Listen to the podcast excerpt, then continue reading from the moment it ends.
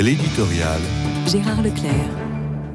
Aujourd'hui, 6 février 2024, qui se rappelle encore qu'il y a exactement 90 ans, le 6 février 1934, une émeute à Paris, place de la Concorde, débouchait sur le drame. Plusieurs dizaines de morts, des centaines de blessés.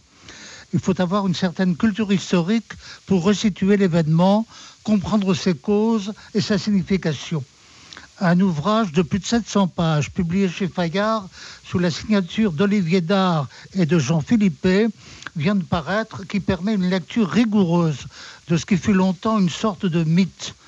Fondé sur une analyse rigoureuse des archives et une reconstitution des faits, l'ouvrage nous fait entrer dans l'intelligence d'une époque qui nous échappe largement.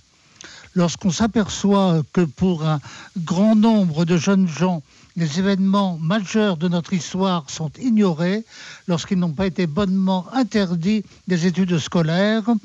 Les années 30 du XXe siècle sont dans un brouillard total. Et pourtant, dans certains milieux, il est sans cesse question de retour aux années 30, avec la crainte que ressurgisse la menace totalitaire qui amena à la Seconde Guerre mondiale.